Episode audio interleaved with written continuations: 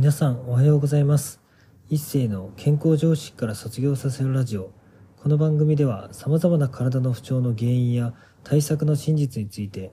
一世の発明した世界唯一の生態理論をもとに常識外れの考え方をお届けする内容となっています。本日のテーマはこの世で一番いらないプライドは弱みを見せたくない気持ちについてお話していきたいと思います。まあ、これね、僕自身もすごい抱えてた気持ちなんですけれども、まあ、基本的にやっぱ自分のね、できないところとか、まあ、苦手なところって人に見せたくないじゃないですか。けど、結局、本当はそう弱みを見せていかないと、実は人ってね、本当の意味で助けてくれないんですよね。だから僕とかはもう本当に起業してからずっとそうですけれども、やっぱ集客が苦手とか、パソコン関係苦手っていうのはずっと言ってきています。でもそのおかげで皆さんに本気で頼れてるからこそ、まあ、皆さんこうやってね、いろんな人を紹介してくれたり、いろんな人がね、まあ、まあいろんな形で紹介をしてくれてるおかげで僕はこうやって今、まあ、自分のね、好きな仕事をできて、まあ、好きな人と関われることが、まあ、できるようになっています。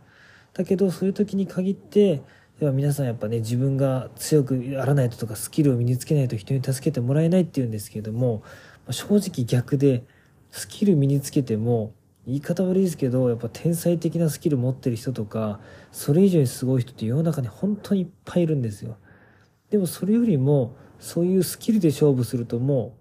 う、もう歯止めが効かないというか、永遠にその人たちと比べていかないといけない人生になってしまうので、そっちを選ぶぐらいだったら、僕は自分らしさっていう強み一個だけ見つけて、まあ、それは人からもそれを見つけてもらえるんですけれどもそれを見つけてあとは全部弱みで人に頼った方が、まあ、まさにね赤ちゃんらしい80億分のね1のその人だけにしかない強みとその人の赤ちゃんらしい弱みとして人にどんどん頼っていけば実は簡単にねうまくいく道があるんだなって僕も分かったので。